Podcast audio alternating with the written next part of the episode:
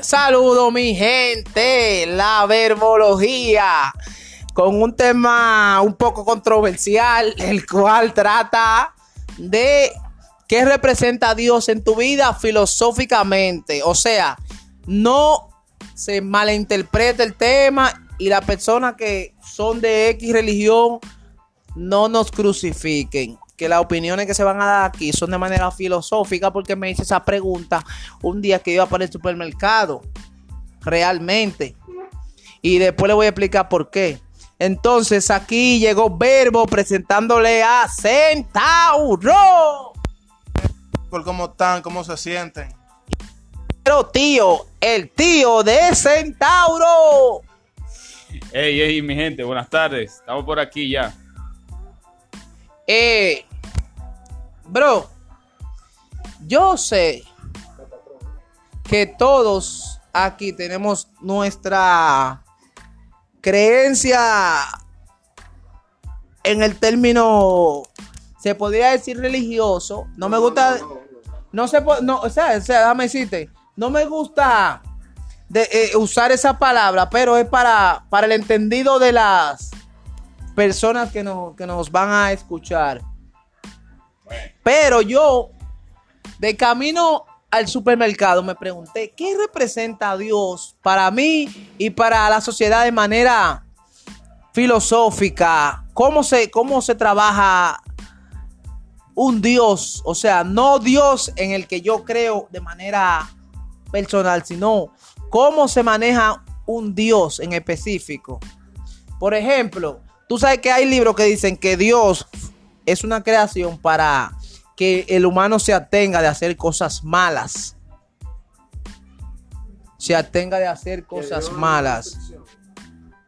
Tú, o sea, esa frase plantea como que Dios es una restricción. Como, como meterle un cuco a un niño para que no haga ciertas cosas. Sí, sí, eso yo lo he leído en libros de sociología. Que Dios es o fue creado o la imagen de un Dios, no importa de cuál de todos, lo que sigue en cada grupo. Claro, porque hay que, hay que estar claro aquí. ¿Cuántos dioses que hay? Realmente hay miles. O sea, si nos vamos de manera sectaria, si, no, si nos vamos de manera sectaria, o sea, cada persona, cada grupo cree en un Dios diferente. Por ejemplo. pregunta. Para ti, Brahma existe. Para mí no no diga que existen miles de dioses. Pero espérate, lo estamos tratando de una manera sociológica. No de una manera religiosa en sí. Pero porque tú creas no significa que eso existe. Por ejemplo, el dios abramánico, porque tú creas en él y porque una gran población cree en él, no significa que realmente exista. Claro, bro, pero o sea, lo que, lo que yo quiero analizar aquí es el uso personal que le da el ser humano a, a su Dios, a su Dios en el que cree. Discúlpame, porque tú estás, tú estás divorciando el tema. Porque tú hablas de personal, pero también sociológico. Entonces, sociológico es cuando es colectivo y personal es cuando es una sola persona. Ok, ok, vamos a decir que como el uso que se le da sociológico y personalmente a, a un Dios. Por ejemplo, vamos a decir el árabe. O el árabe no, el musulmán, porque árabe es una cosa y musulmán es otra, para los que no lo saben. Eh, la, religión musulmana viene de este muchacho. Sí, sí, pero el, profeta Mahoma. Mahoma no fue el profeta. Me dio un poquito de risa cuando tú dijiste este muchacho. Eh, sí falta de respeto. No, no, no. Era un falta de respeto. Si te oye eh, Benjamín Gagnaz, te explota. No, porque realmente él no era una realmente él no era una muchacha, él era un muchacho. Y se supone que él era joven cuando él tuvo cuando él estuvo su primera revelación. ¿O usted tiene alguna información que No, no, no tengo la, no tengo el respeto el, la fecha o la edad que él tenía. Exacto. Bueno, por ejemplo, en mi caso, eh, para mí, para mí, yo, la, la motivación, oye, la, la motivación de que, de que Dios existe me ayuda mucho, o de que el Dios en el que yo creo existe, me ayuda mucho a decir, bueno, eso yo se lo dejo a Dios. ¿En qué sentido? Por ejemplo, eh, yo quería tener un trabajo el cual era bien remunerado. Pero por cosas que están fuera de mi mano, el trabajo no se consiguió. Yo lo veo de la siguiente manera.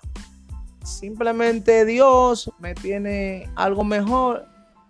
O no algo mejor en específico, sino algo que me convenía más.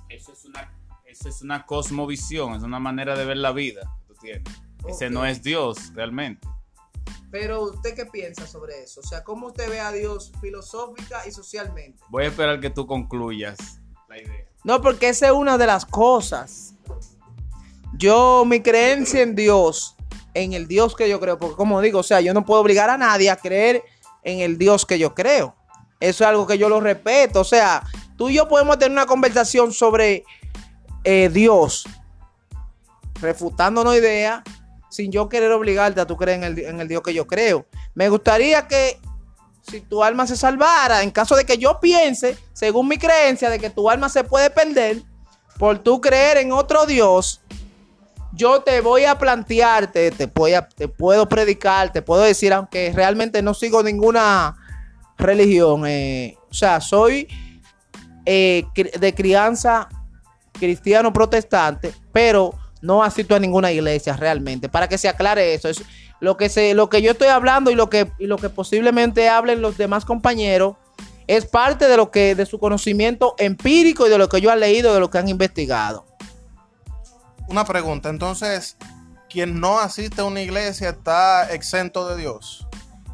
según las creencias, la Biblia, por la cual yo me baso, o me basé, o se basa la, la religión en la que yo creo, eh, la asistencia a una iglesia, el compartir con los compañeros, eso crea un vínculo, fortalece más, te ayuda a tener una, un apoyo en un momento X en una caída y te ayuda a socializar con las personas que son igual que tú. Según la Biblia, no sé en qué parte realmente, solo esto es de oído, dice que congregados eh, en, le- en el templo, etcétera, etcétera, etcétera. Pero la Biblia también dice que el templo es tu cuerpo. Entonces, ¿dónde es que debes congregarte? ¿En una edificación o dentro de ti? Es que la edificación no es la que hace la iglesia, son las personas. Pero no, no. No, no, no captaste lo que te dije. La en una parte de la Biblia se menciona que deben congregarse en el templo. Que las personas deben congregarse en el templo.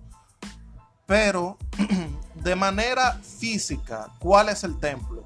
Tu cuerpo, como lo dice la Biblia, que el, el- el cuerpo es el templo del Espíritu el templo es una edificación de, de- de piedra o es tu cuerpo? Bueno, eso tiene una definición eh, que se presta para muchas vertientes. Por ejemplo, el templo, el templo es tu cuerpo. Porque, por ejemplo, si tú haces cierta cosa con tu cuerpo que Dios la, la prohibió, porque son cosas que no te puedo decir que al 100% yo sé por qué es así. O sea, o yo puedo decir que, que confirmarte que es así. Pero hay cosas que son dañinas a lo mejor para tu cuerpo. Y más que por un tema religioso, o sea, no por un tema religioso, o sea, no sé si me doy a entender. Y más que por un tema de que sea pecado o no, Dios está cuidando de ti. O sea, es posible que no tengo el conocimiento científico total, pero es posible que algún tatuaje, alguna, algún, déjame decirte, espérate. Déjame decirte. Escúchame y después tú vas a entender. Mortal. Eh, o sea, es posible que algún tatuaje que tú te. eh, pero escucha, pero déjame hablar. Es que, es que tengo que hablar. Pues si tú no. ¿Tú me vas a entender? Ok, dale, dale. de tatuaje no hable, bro, porque vas a quedar mal parado. Porque los antiguos se tatuaban. Sí, pero yo no, tú no me estás escuchando. Estamos hablando del tema sociológico y no tan religioso. O sea, es posible que algún tatuaje que tú te hagas te pueda causar un problema de salud. A lo mejor un hoyo mal hecho que tú te hagas pueda traerte una infección, etcétera, etcétera. Yo lo veo de, de- ese punto de vista. O sea, y, y otras cosas más. O sea, porque la Biblia explica muchas cosas que no son tan de, de- o sea, no son tan ¿cómo te digo? Como eh, eh, celestiales, sino hay muchas cosas que son específicamente práctica. de la vida práctica, O sea, cosas que tengan que ver- son muy prácticas. O sea, cosas que tienen que ver con, con ética, etcétera. Exacto, y yo veo que mucha, gran parte de las religiones tienen eso en común. Lo que pasa es que la gente no, no, no lee lo práctico, la gente, la gente lo, lo ve todo muy religioso. Se interpreta demasiado, lo, lo interpretan de forma demasiado espiritual, es que tú quieres dejar dicho. Esa- exactamente, o sea, la- hay cosas que, que son para el diario vivir de- del ser humano. Claro está, eso te cuida en tu vida espiritual, pero tu vida física y tu vida espiritual están combinadas una con la otra, pero si tu vida espiritual tiene problemas, tu vida fí- física también. Y cuando tu vida física tiene problemas, ambas tienen problemas. Eh, bueno, tú iniciaste con la pregunta de que qué era Dios.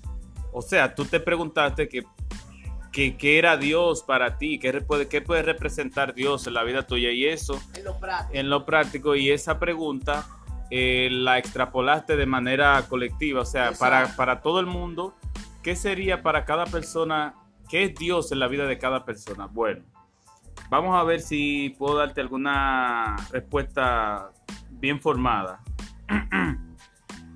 si me baso en el texto de la Biblia, en el libro de Génesis, o en el libro de Éxodo, perdón.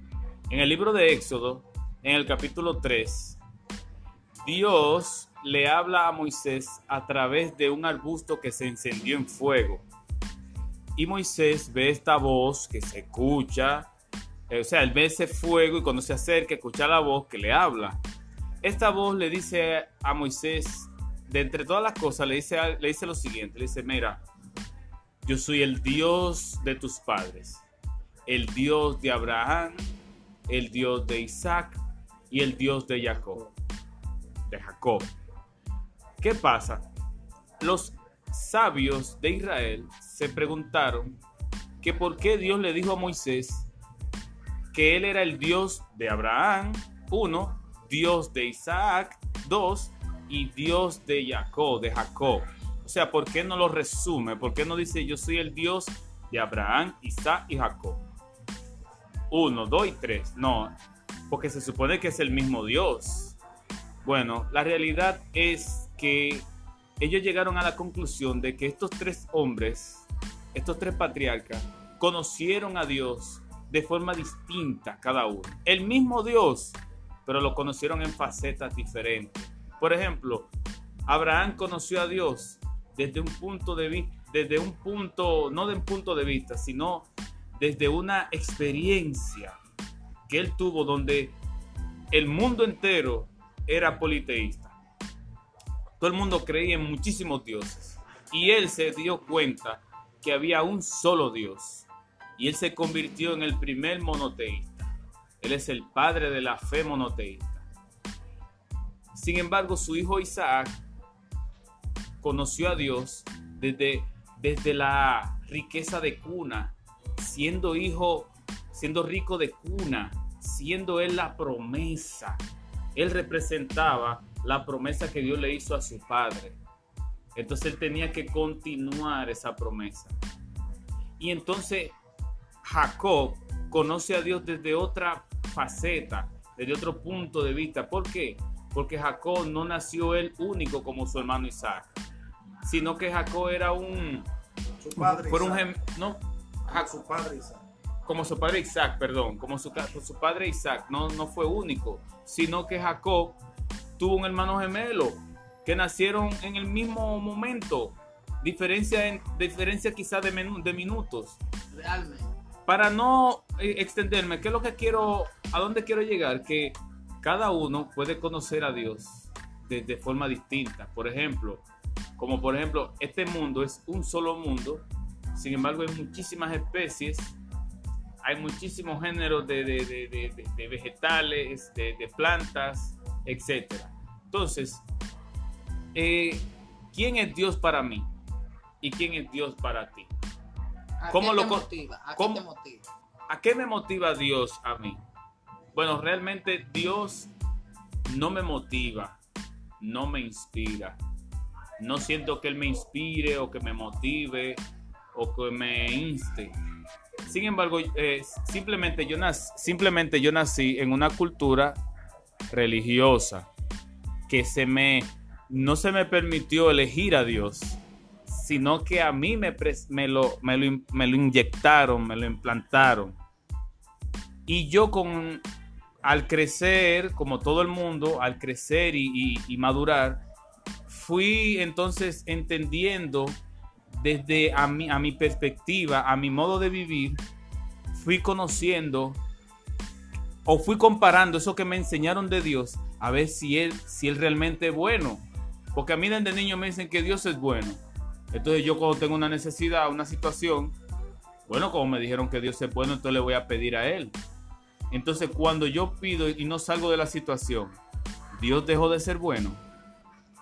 Entonces es ahí donde comienza un verdadero conocimiento de un Dios que no fue del cual me hablaron. Oh, ok, esa era la pregunta que le iba a hacer. Puede que simplemente las personas que le hayan enseñado sobre Dios han malinterpretado sobre Dios, han malinterpretado la forma correcta de, de, de, de, ello, de cómo se debería ver a Dios o cómo debe de uno entender a Dios en el contexto personal. O sea, en el contexto personal, ¿en qué sentido? Sí, yo te voy a hacer la pregunta, una pregunta que estoy haciendo. En el contexto personal, ¿en qué sentido? ¿Cómo Él quiere que nosotros seamos aquí, En el, mundo, en esta vida. en el mundo, en la vida? Para dar mi, mi respuesta acerca del, de la pregunta inicial, para mí Dios no es una construcción social. O por lo menos mi, mi percepción de lo que yo he leído, de lo que he estudiado y lo de, de lo que he escuchado, Dios no es una percepción social. Por eso es que yo opino que Dios no puede entrar en el cuerpo de nadie. Porque no es una construcción social. No Dios no es corpóreo. Dios es la energía masiva que tiene el universo en orden. ¿Por qué todas las estrellas salen en el mismo lugar en toda época del año? Pues porque hay un orden. Entonces, ese orden es a lo que yo llamo Dios, lo que yo entiendo por Dios. ¿Qué pasa? Disculpa. Ok, dale. Entonces, esta es una pregunta para que siga agregando a la idea. Entonces, ¿tú crees que todos los dioses o todas las religiones que existen simplemente eh, no han encontrado el verdadero Dios? No. No, no, no, para nada. Para mí, para mí, desde mi punto de vista, Brahma, Vishnu, eh, Buda, etcétera, son la interpretación de Dios culturalmente, como las, como esas culturas antiguas y también modernas interpretan a Dios. No es simplemente el hecho de que, eh, eh, digamos, este tipo, Ganesh, eh, es de que un dios aparte de- del gran nombre, sino que es la interpretación de que los indios, los hindúes, tienen de Dios. Por eso no se puede eh, eh, poner en perspectiva socialmente a Dios, desde mi punto de vista, claro está. Porque Dios no puede ser nunca una construcción social, porque ¿qué, ¿dónde está Dios? No hay un lugar donde esté Dios, porque Dios es el lugar. ¿Comprendes? Entonces, Dios no puede ser un hombre. ¿Por qué? Porque ¿dónde está Dios? ¿Dónde está el hombre que es Dios? Entonces, entonces, las personas que que han construido un Dios, por ejemplo, que lo va a destruir todo para reformarlo de nuevo, o las personas a- que mayormente son los ateos que tienen este discurso, que creen que Dios es malo, están equivocados, o los que creen que Dios es- en su totalidad es bueno. ambos extremos, ambos extremos están eh, incorrectos desde mi punto de vista. Eh, eh, cabe, tengo que aclararlo para que no haya, Ya que están en los extremos. sí, ya que están en los extremos. Eh, el extremo ateísta es está equivocado porque Dios no es un hombre para sentir eh, eh, maldad hacia alguien o desearle el mal a alguien. Todo en según el orden de Dios se maneja medida por medida. Lo que tú siembras, eso cosechas. No puedes sembrar un manzano y esperar fresas de él. Sembraste mal, obtienes mal. Sembraste bien, obtienes bien. Entonces, también el extremo que dice que, que Dios todo lo puede y que Dios también está equivocado. ¿Por qué? Porque Dios dentro de sus mismas leyes creó limitaciones, las cuales él mismo respeta.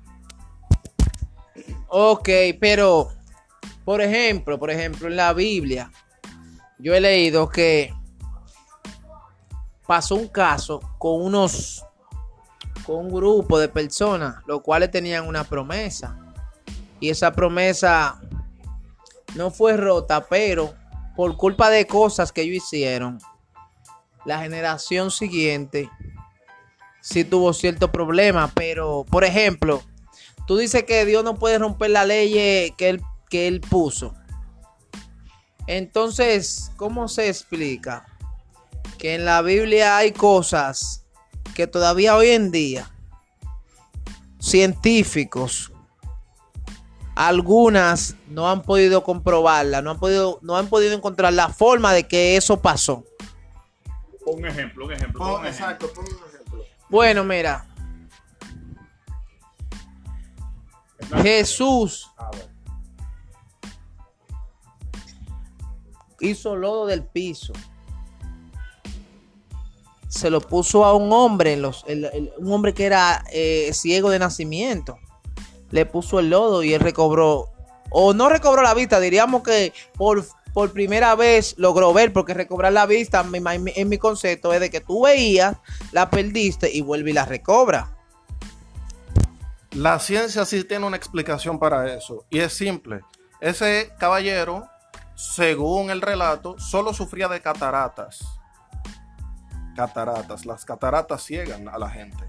Lo que hizo Jesús es una suerte de médico brujo, con lo cual con, con elementos de la naturaleza creó un remedio y le curó las cataratas a ese hombre. O sea, eso la gente, la gente tiene que dejar de ver las cosas simplemente como son sin buscarle el trasfondo. Eh, entonces, le voy a hacer esta pregunta al tío, porque él va muy de acuerdo con lo que para que la participación. Entonces, tú quieres decir que prácticamente en ese momento, como el nivel de ciencia no estaba tan adelantado hoy en día como hoy en día, simplemente los milagros que ocurrieron fueron manipulaciones de lo que ya, o sea, espe- escúchame, escúchame, manipulaciones de los, de, o sea, no del orden, sino como por ejemplo, cuando tú le echas agua a un árbol para que el árbol crezca, o cuando le echas abono, él lo que hizo fue que movió las leyes para que, para que, para que ocurrieran ese tipo de cosas. Por ejemplo, vamos a decir que yo no lo, no puedo decir que es así. Por ejemplo, eh, cuando él abrió el mal en dos, realmente lo que hizo fue que él, Moisés, lo que hizo fue que él usó la brisa para abrir el mal en dos. O por ejemplo, que él haya curado a una gente de, de- de una enfermedad. Él lo que simplemente hizo fue que movió- hizo que, que el cuerpo usara, usara una, un, un químico o algo que para, para que eso ocurriera. pero- A eso es que tú te Por refieres. ejemplo, es que, mira, yo te puedo mostrar un milagro. Yo tomo un bombillo con, con los dos cables. Entonces pongo agua salada en un recipiente y otro tipo de agua en otro. Entonces, cuando ponga el positivo en un lado y el negativo en otro, tú vas a ver que la, la, la, la bombilla va a encender.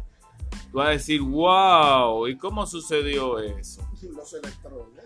Entonces, eh, como el, colega Centauro estaba hablando acerca de lo que es, de lo que es la, eh, los milagros.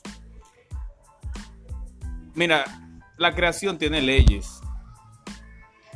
El que conoce esas leyes, como un abogado, el ser humano tiene que ser como un abogado, pero de las leyes naturales y conocerlas. Si las conoce y las sabe aplicar, claro, el que no conoce esas leyes, cuando él se maneje y ve haciendo y lo ve haciendo cosas fuera de lo común, porque ese otro tema también lo común. Hemos hecho hemos creado, hemos construido, eso sí se ha construido, hemos construido una realidad, que eso es que supuestamente lo común. Pero cuando alguien viene y rompe el hielo, cuando viene, cuando viene un, un Thomas Edison y trae la bombilla, donde todo el mundo lo que utiliza es fuego con una lámpara, dice, no, pero este tipo es un brujo. Cuando viene Galileo, Galileo Galilei y dice que la Tierra gira alrededor del Sol, dicen, pero este tipo, este tipo es un demente. ¿Por qué? Porque todo el mundo creía algo y se y, vino alguien que pensó y, hizo un cálculo y dijo, no, pero espérate, espérate. Hizo un cálculo y dijo, no, no, pero espérate, aquí las cosas están de Dios, no van así. Entonces, ¿Qué es lo que ocurre con esto de las, eh, de las religiones, las interpretaciones, cómo se ven a Dios en los diferentes lugares? ¿Cuál es el verdadero Dios? ¿Dónde está Dios? ¿Dónde vive Dios? Mira, estos son muchas, son preguntas que cuando uno inicia a responder una, eh, se abren las otras se despiertan las otras. Son muchas las, las, cuestiones. Diga, diga. Le voy, a, hacer esta pregunta. Entonces, eh, hay dos preguntas. ¿Entienden que Dios simplemente ha sido interpretado de muchas maneras por diferentes personas y que es un error interpretar a Dios de manera personal porque la conexión con Dios es espiritual? Bueno, bueno, no es un error interpretar a Dios de forma personal porque si es el único medio que tú tienes, o sea, si esa es tu capacidad, hasta donde tú has utilizado tu capacidad, tu mente, tu capacidad de analizar, de razonar, bueno, pues hasta ahí es que tú vas a conocer a Dios. ¿Por qué? Porque que Dios no, a ti no se te va a revelar, no se te va a mostrar nada que tú no estés capaz de comprender, no estés en capacidad de comprender. Eso es una. Y la otra pregunta fue, tú me, la pregunta fue que si, que si realmente... Hay un Dios, pero interpretado de muchas maneras. Sí, sí, sí, sí, eso es, eso es cierto, porque de, son ángulos. Filosóficamente son ángulos. No es lo mismo el, el que está preso y está creyendo en que Dios lo va a sacar de ahí a el tipo que nació rico de cuna y pero que cree en Dios ese creen que Dios lo va a ayudar a mantener sus, un equilibrio económico. No ven a Dios desde la misma forma. No lo mismo como, ve, lo ve Dios un motorista, y no es por discriminar, a como, lo, a como un, un médico ve a Dios. Entonces nosotros hasta cierta edad o hasta cierto punto de la vida conocemos a Dios como nos, los han, como nos lo han interpretado o realmente es eh, eh, eh, casi imposible nosotros conocer a Dios en su máxima expresión. Disculpa. Lo que pasa es que no, nos enseñaron cuando desde pequeños nos enseñaron a que Dios no se contradice. Nos enseñaron a que Dios no se cuestiona entonces, como Dios no se contradice ni se cuestiona, nosotros eh, inmediatamente nos convertimos en, borregos intelectuales y no perseguimos la, la raíz de las cosas. No, no, no nos, si nos dicen que, que Dios es verde y nos lo dice un cristiano, alguien que supuestamente ha estudiado la Biblia y etcétera, etcétera, etcétera, para nosotros Dios es verde y punto.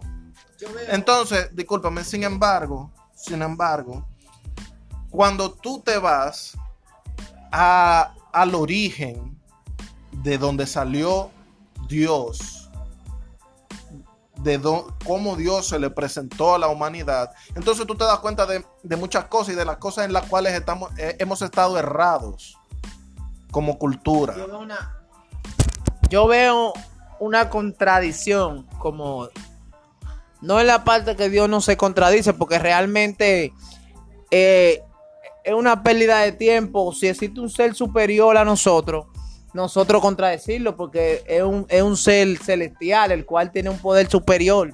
O sea, un poder que nosotros no, dominamos. Eso es como que yo... ¿Quiénes somos nosotros? Para... Los seres exacto, los seres humanos. Es un ser que tiene la, la, sabiduría de, de la eternidad.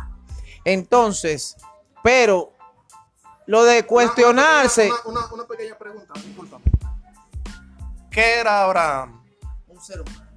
Lo de cuestionarse, también hay una contradicción en eso. No, no, no. Entonces, Abraham, cuando, cuando el Altísimo iba a destruir Sodoma y Gomorra,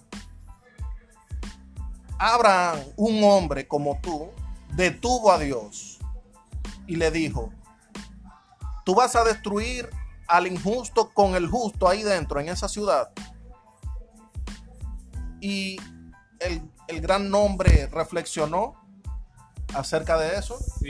Entonces, déjame responder este pedacito, lo de cuestionarse. Yo veo una contradicción porque si uno quiere conocer a Dios realmente, uno tiene que hacerte, uno tiene que hacerse si uno lo quiere conocer de la manera que uno entiende, uno tiene que hacerse cierto cuestionamiento, porque si tú no te cuestionas, no, no te preguntas, sea, aunque es una pregunta que tú te la haces a ti, pero eh, tú estás queriendo comunicarte con él. Si tú no haces un cuestionamiento, tú no sabes, o sea, tú no sabes lo que él quiere. Y se supone que para tú saber lo que él quiere, tú tienes que preguntar. Eso es como cuando tú estás en la universidad y el profesor te explica una ecuación. Y tú no le, si tú no le dices al profesor, profesor, pero ¿cómo va eso? ¿Eso va así o así? Si tú no haces la pregunta, ¿cómo tú vas a saber realmente lo que él quiere que tú hagas? Ahí hay una contradicción, o sea, sobre lo que se habla del cuestionamiento. Porque se supone que tú tienes que preguntar para saber, porque nadie nace con la sabiduría eh, eh, total. Y más, y más como estamos hoy en día, que hay tantas cosas diferentes, y tantas ideas, y tantas, como tú dices, tantas religiones diferentes, tantas culturas diferentes. Todavía dentro de la misma religión hay divisiones de creencias. Por ejemplo, por ese tipo de pensamiento que, estaba planteando Tío hace un rato, o sea, la definición que dio Tío hace un rato fue que nació la, la iglesia, por ejemplo, de los Rabacucu, que son personas súper ortodoxos y súper correctos y súper santos, y la iglesia moderna, que son personas más distendidas, más, qué sé yo, más joviales y etcétera. Por ese tipo de, de, de encontrones que hay dentro de la misma religión.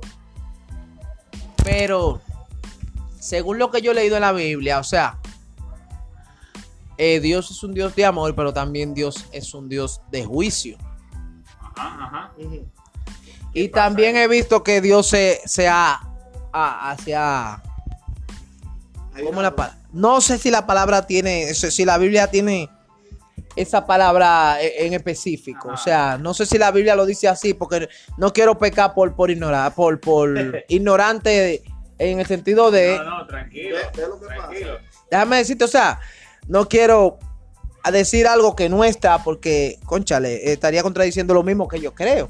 Bueno, bueno, bueno, no te quieres. Pero tú quieres, o sea, la pregunta es que si que si Dios como que se molesta, se enfada. Exacto, exacto, pero no de esa manera, sino como, como ustedes, o sea, como nos cuestionamos ahorita si Dios era bueno, era malo, era o era ambas. Dios no puede ser ni bueno ni malo. Exacto. Dios, Dios, dentro de los límites que creó, Él es Dios, Él es simplemente justicia, no es bueno ni es malo, Él es la neutralidad. Él viene siendo como este muchacho, este, este juez. Este juez de la República. Discúlpame, Dios viene siendo como el Undertaker en la lucha libre. El Undertaker no era ni bueno ni malo. El que, se, el que jodió, se jodió. Ya. Como el que le hizo el juicio a, a la hermana de Danilo. Él le dijo, bueno, usted es mi amigo, Danilo es mi amigo, pero esto no es nada personal. Ustedes saben que esto es cuestión de justicia. Eh, esto es para ti, esto es para ti. Y ya. Realmente lo que hay son conceptos, conceptos, ideas. Dios es bueno, Dios tiene barba, Dios esto, Dios creó, Dios. Por ejemplo, mi mamá me decía cuando yo era niño, no, ella decía, ella decía que, por ejemplo, ella, ella me repetía lo que ella escuchó. Por ejemplo, que Dios creó el perro y Dios y, y Satanás creó el gato. Dios mío. Que Dios creó la abeja y, la y la, dice- la- la- la avispa. La Biblia dice. Y cosas así. Pero es que esas son cosas que se vienen diciendo, que le dicen. Y porque hubo una, hubo, oye, hubo una sociedad.